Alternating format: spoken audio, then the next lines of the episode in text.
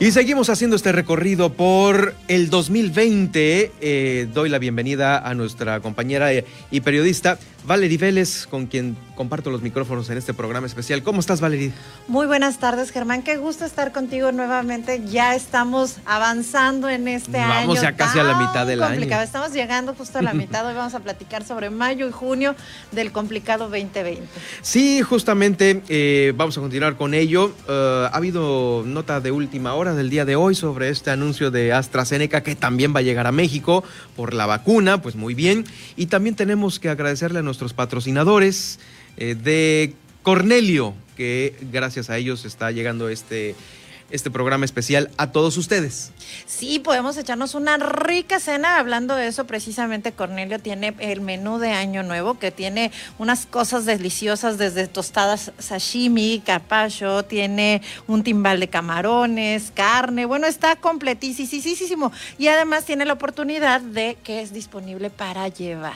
Definitivamente. El día de mañana, pues bueno, usted si no quiere complicarse la vida haciendo la cena, eh, a lo mejor porque pues todavía está chambeando y no le da el tiempo. Oye, estamos cansados en este 2020, ya queremos salir de esto. Una muy, muy buena opción es pedir tu cena en Cornelio. Puedes ir ahí, nada más que ahí hay cupo restringido precisamente por las cuestiones sanitarias. Pero si no, también puedes este, pedir un rico, rico, rico momento a través de el pedido a domicilio. Así es. Gracias a ellos que nos están patrocinando esta tarde de programa especial. Si usted gusta, pues acceder al menú, al menú de Cornelio Cornelio, eh, Cornelio Cantina ahí sobre el malecón, pues va, va, a haber una cena por 750 pesos de tres tiempos y postre. Eh, pues que son tostadas de sashimi, luego viene carpacho de salmón, timbal de camarones, un ribeye cremoso de con camote, tentación de chocolate en tres texturas. ¡Guau! Se oye es, todo es, cañón. Esa ¿eh? tentación se escucha muy, muy tentadora, muy Germán. Ya, ya estaríamos pidiéndolo aquí. Así es, les doy el teléfono, es el 612 13 815 72. 612 13 815 72 de Cornelio, Cornelio Cantina Restaurante. Ahí puede usted, eh, como le digo, está pues, nada mal por persona, 750 pesos por todo este tres tiempos y el postre. Y creo que la entrada también, si es que no. Sí, también la y entrada. trae ¿no? una bolsita con accesorios conmemorativos, las uvas, las clásicas uvas, entonces pues también puedes aprovechar. Ah, pues ahí está. Gracias a ellos. Bueno, vamos a entrar de lleno con la información. Y estamos entrando ahora al mes de mayo de este 2020. Recordemos que, bueno, ya el mes anterior, eh, abril, había estado ya con estos focos encendidos, algunos infectados ya por eh, COVID-19. Eh, ya en mayo empiezan ya las acciones contundentes en, en, algunos rubros. Tal es el caso de el cierre de panteones. El cierre de panteones lo hicieron, pues claro, gracias, eh, más bien, en prevención por el 10 de mayo.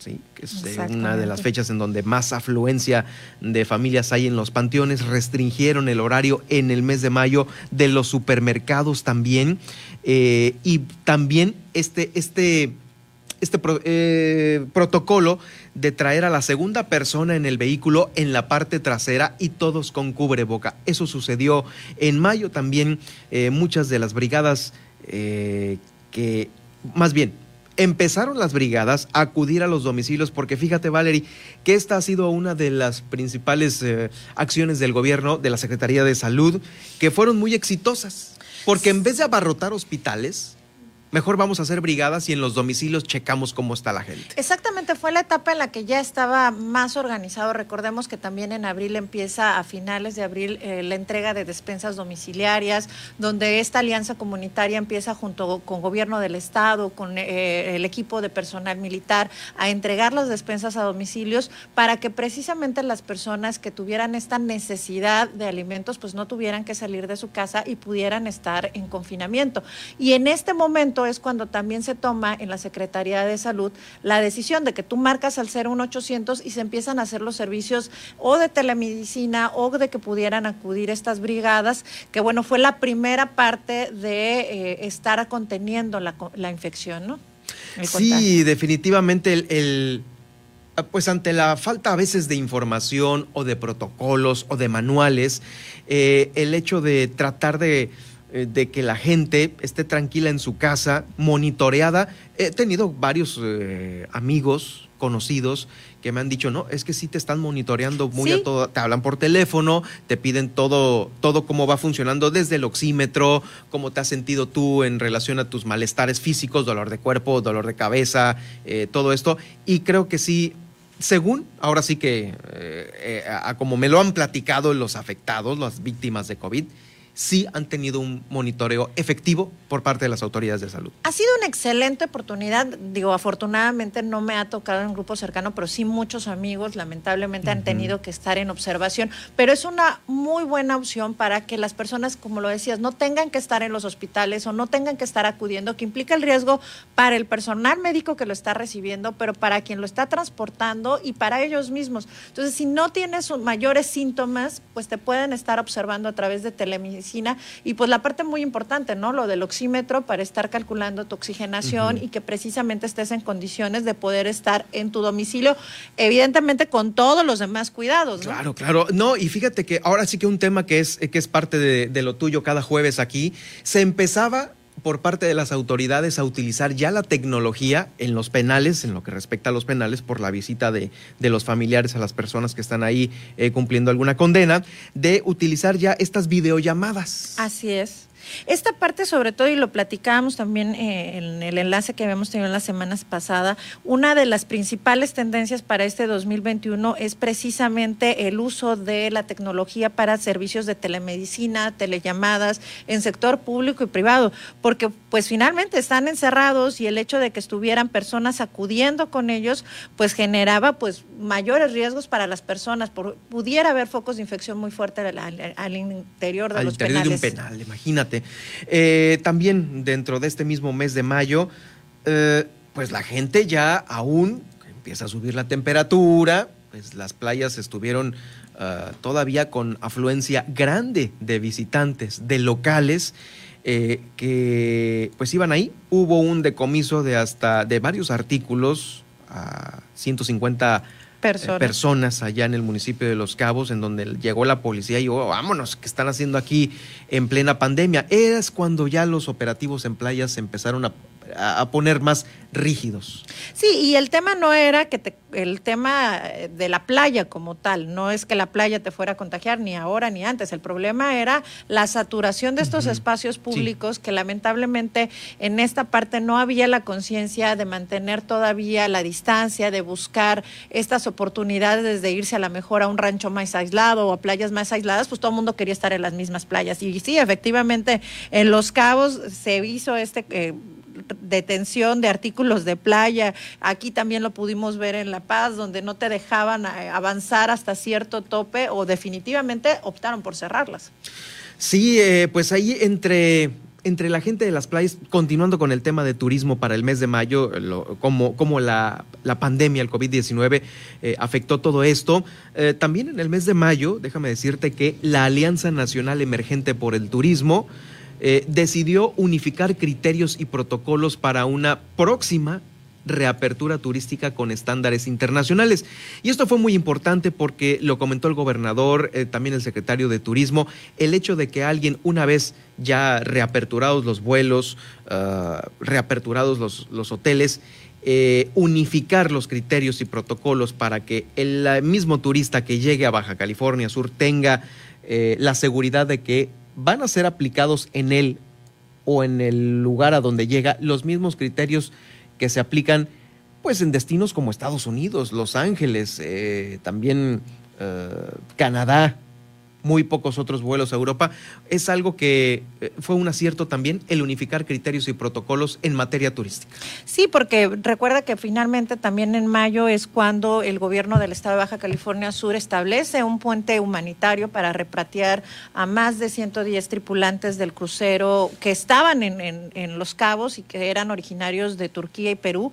Y bueno, estas dos embarcaciones que se quedaron fondeadas en el puerto de Pichilingue, aquí en La Paz, originarios de Turquía, pues tuvieron que ser repatriados a sus lugares de origen precisamente por las condiciones de restricciones sanitarias y porque pues no podían estar aquí varados indefinidamente, ¿no? Es que mucha gente le agarró la pandemia o pues en estos grandes viajes de crucero donde recorres varios destinos y pues tu casa está muy lejos, ¿no? ¿Y dónde te tocó? Pues aquí estoy en La Paz, en Los Cabos, ¿no? Sí, ya sea por condiciones de turismo, por condiciones laborales, por condiciones, la que se llame, muchos y no, también con nacionales les tocó estar fuera del país y fueron procesos largos para repatriarlos. En este caso, pues Baja California Sur a través de la Secretaría de Turismo, Economía y Sustentabilidad, ahí precisamente con el secretario Luis Araiza, cumplieron esta función que también es una parte que tiene que ver con los compromisos que están establecidos con la ONU para poder apoyar a las personas que se quedaron fuera de, este, de su puerto, tal cual, ¿no?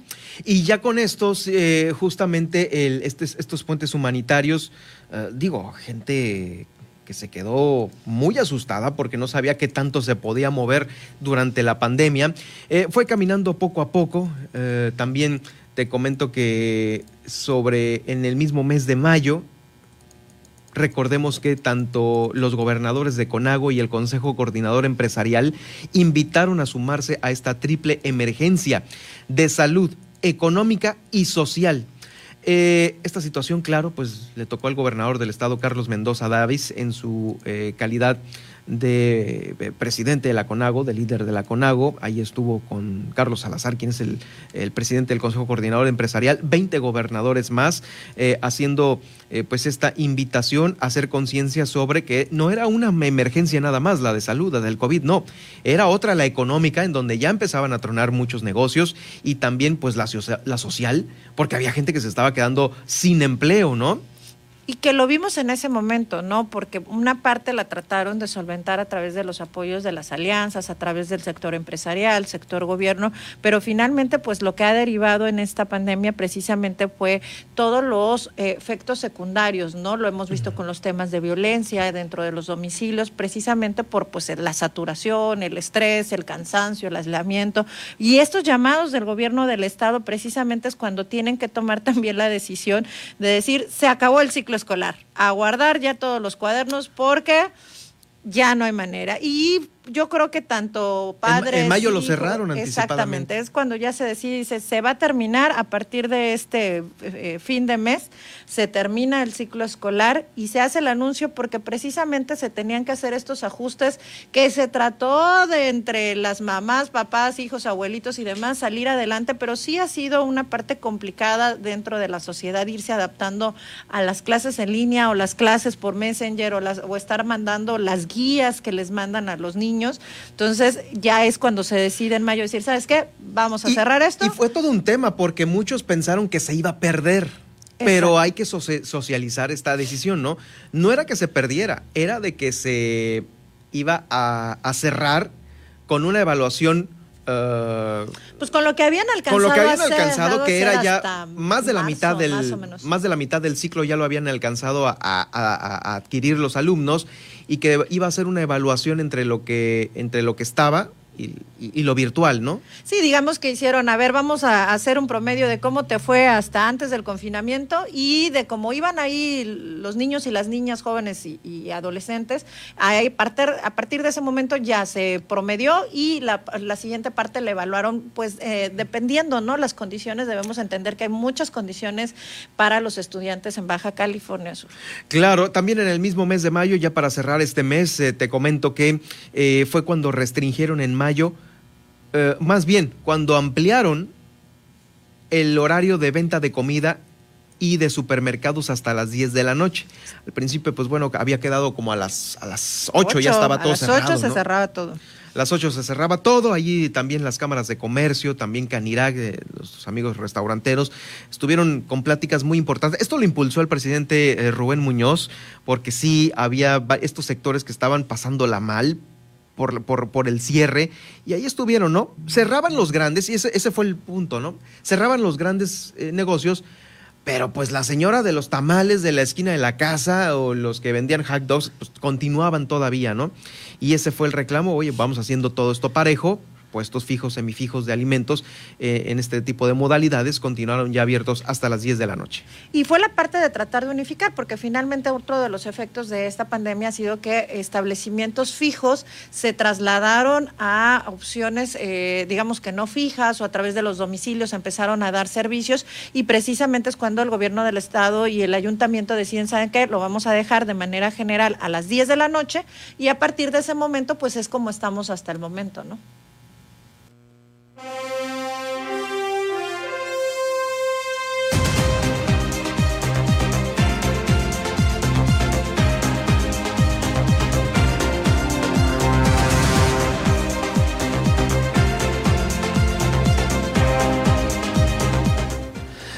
Pues bueno, así fue como transcurrió mayo. Mayo cerraba el mes de mayo con, con, estas noticias, pero también junio pues traía consigo también una carga importante de notas. Así es, precisamente en este tema de tratar de hacer la reactivación económica del Estado, pues es cuando a partir del primero de junio se reactiva el sector de la construcción, minería y gubernamental. Eh, recordemos que en un inicio se cerraron todo este tipo de actividades económicas y bueno, ya a partir de ese momento es cuando se establece un protocolo donde ya estaban las condiciones de los tapetes sanitarios, están los, los lavabos de manos, el también que hubiera, creo, un responsable COVID en los centros de construcción bueno, todos estos ya protocolos que se han ido afinando y que ya dieron la oportunidad de que a partir de junio eh, pudieran establecerse y que pues hasta el momento estén cumpliendo también con estas actividades y con, con el protocolo sanitario. Justo con esto que estás diciendo, eh, también Los Cabos se posicionó como el primer destino del Pacífico mexicano en recibir el sello de viaje seguro por parte del Consejo Mundial de Viajes y de Turismo. Esto sucedió en junio y era una muestra de cómo pues ya se estaban poniendo de acuerdo para traer consigo y adoptar los lineamientos y medidas sanitarias del Consejo Mundial.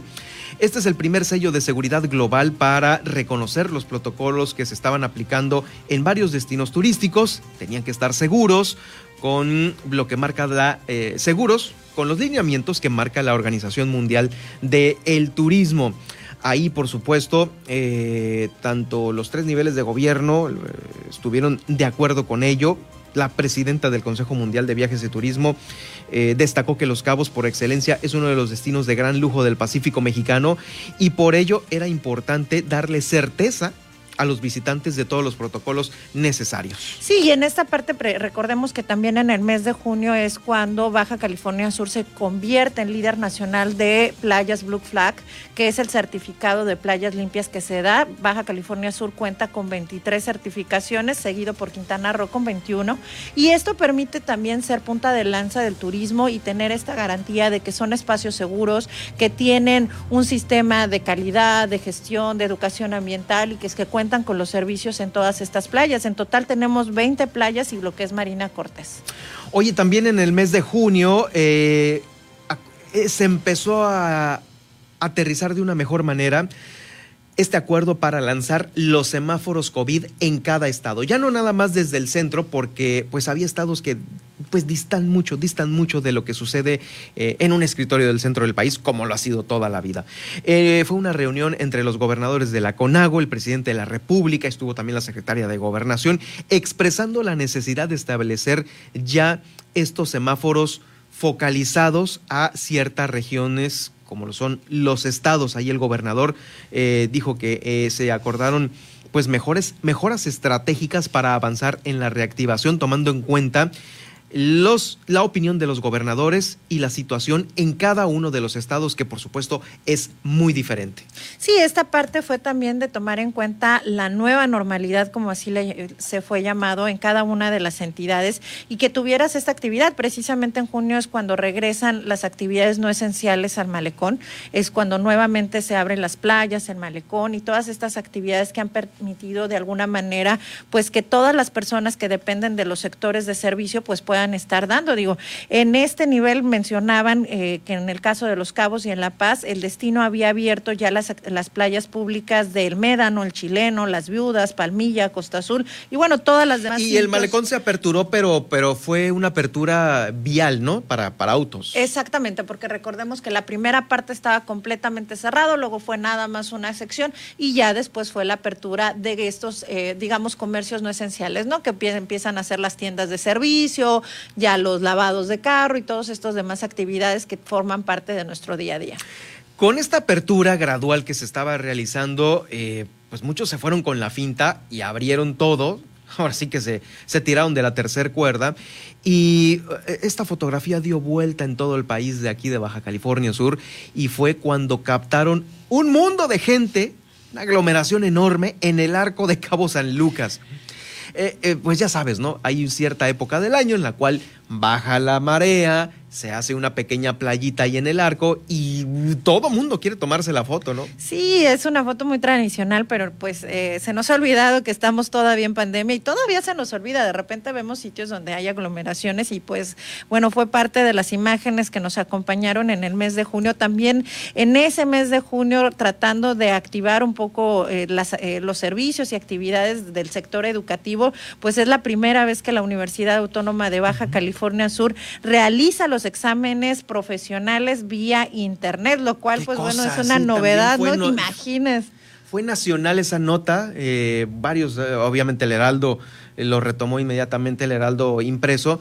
Eh, fue una de las primeras universidades, si no es que la primera, en hacer un examen profesional por Internet. Pues es que había que continuar con los procesos de titulación y mira, los primeros dos exámenes efectuados fueron de las carreras de medicina veterinaria, zootecnista y de biología marina, mismos que fueron sustentados de forma satisfactoria por los estudiantes Antonio Mendoza y Alejandra Robles Payán, respectivamente. Pues ahí está, fue, fue, fueron Quedarán para la historia sus nombres. claro, ahí está la fotografía para no olvidarla. Eh, también durante junio le comento que eh, Hubo una pequeña pausa para la reapertura de actividades porque de nueva cuenta, ya sabe, repuntan los casos y damos pasos para atrás, como nos está sucediendo ahorita en el semáforo que ya regresamos al naranja. También ya casi por cerrar junio, de nueva cuenta, este, no se continuó con la reapertura de algunas actividades, esto lo dio a conocer el propio gobernador, y haciendo un llamado a la responsabilidad eh, por estos casos, que mira, eh, en junio los enfermos por COVID pasaron de 225, Valerí, a 634. No, pues es que no nos contenemos. No, no, no, no. Eh, fue un alza del 181% por esta mm, sobreconfianza, sobrevaloración de la reapertura de actividades. Y bueno, también la cifra de muertes pasó, aumentó al pasar de 36 registradas al primero de junio a 67 para el 23. Y es que es lamentable, pero lo estamos viendo ahorita también en diciembre, la parte del confinamiento nos está costando trabajo, pero precisamente la, Real Academia de Lengua Española, la palabra del año terminó siendo confinamiento, que era lo que platicábamos oh, la semana pasada. Pues la palabra del año lo anunciaron, es confinamiento a la palabra del año y pues es parte de lo que estamos teniendo que acostumbrarnos. Y normalmente en junio hay algo que nos acompaña todos los años, que es la temporada de huracanes. Mm. Y esta temporada pues fue una temporada, digamos, poco activa. Se calcula que es eh, la temporada de huracanes menos activa desde el año 2010. Fíjate que llegó la fecha de la temporada de lluvias y huracanes, el 15 de mayo, ¿no? Luego fue hasta el 12 de junio cuando se instaló por primera vez el Consejo Estatal de Protección Civil. Y después del 12 de junio nos brincamos casi casi hasta el 30 de junio con esto que estás eh, diciendo sobre la primera depresión tropical que obligó a cerrar los puertos de Los Cabos. Sí, este año estuvo muy tranquila, que digamos que es pros y contras porque finalmente las lluvias que llevan con huracanes son muy benéficas para el campo subcaliforniano. Lo veíamos la semana pasada en los mm. municipios de Comundú, Mulegé, que están teniendo problemas de abasto de agua, pero es precisamente porque este año no tuvimos eh, las suficientes lluvias eh, dentro de la temporada de huracanes y precisamente a pesar de que desde mayo inicia la temporada, fue hasta finales del mes de junio que el Consejo Estatal de Protección Civil empezó a hacer este pues la temporada ciclónica que eh, había marcado a lo mejor alrededor de cinco huracanes, pero finalmente fue una temporada muy baja. Así es, pues bueno, con esto cerramos junio, cerramos junio y también cerramos eh, pues el noticiero del día de hoy. Mañana, mañana vamos a continuar con el recorrido Julio. ¿Qué nos trae Julio? Pues bueno, así nada más rápidamente el día de mañana estaremos eh, platicando sobre... Eh, pues ya mucha gente que estaba con ventilador, que le estaban anunciando, te vamos a poner, te vamos a intubar y salía disparada del hospital por, por no querer pasar por esta, por esta, por esta por esta ¿qué situación le podemos llamar de alguna manera difícil, ¿no? El entubarse. Eh, los eh, tapabocas poco a poco iban llegando de nueva cuenta Baja California Sur. Eh, su uso obligatorio, su escasez, pues estaba normalizando más o menos y por supuesto eh, la crisis económica que todavía estaba ya aterrizando en el Estado. Sí, es la parte más fuerte que, que empezó a agudizarse porque ya vienen los efectos ya de todo el confinamiento, de todas las restricciones y de los continuas aperturas y cierres de los negocios. Pero bueno, tenemos mucho, mucho que platicar todavía de este 2020. De este 2020. Gracias a nuestros amigos también de Cornelio, quienes nos acompañan en este recorrido por las mejores mejores notas del 2021. Vamos a recordar por si alguien eh, por ahí no quiere el día de mañana eh, hacer, hacer la cena por, por una agenda apretada. Eh, tenemos tenemos un rico y delicioso menú en Cornelio, es un menú de cuatro tiempos y precisamente tenemos desde los aperitivos del chef que van desde unas tostadas de sashimi, tenemos también en el primer tiempo un carpaccio, en el segundo tiempo un timbal de camarones, tercer tiempo un ribeye y un momento dulce que ese de verdad cómo se me antoja, dice tentación de pues chocolate de tres texturas. Sí, sí, sí, tengo que, probarlo. ¿Cuántos que te aparten? Todos. Todos. Pueden reservar al 612 13 815 72 y está disponible para llevar a 750. 750 es yo considero que es un muy buen precio para una cena de año nuevo con pues ahora siguiente los los tres tiempos, la entrada y el postre. Muy bien, ahí está para que hable al 612 13 815 72. Gracias a ellos eh, quien, con quienes pues bueno, estamos haciendo este recorrido por las notas del 2020. Valery, siempre es un placer eh, estar compartiendo micrófonos contigo. Muchas gracias, Germán. Nos vemos en arroba Valery Vélez y arroba Germán Medrano, donde ahí vamos a estar compartiendo los podcasts de este año. Vamos a la pausa y regreso con el resumen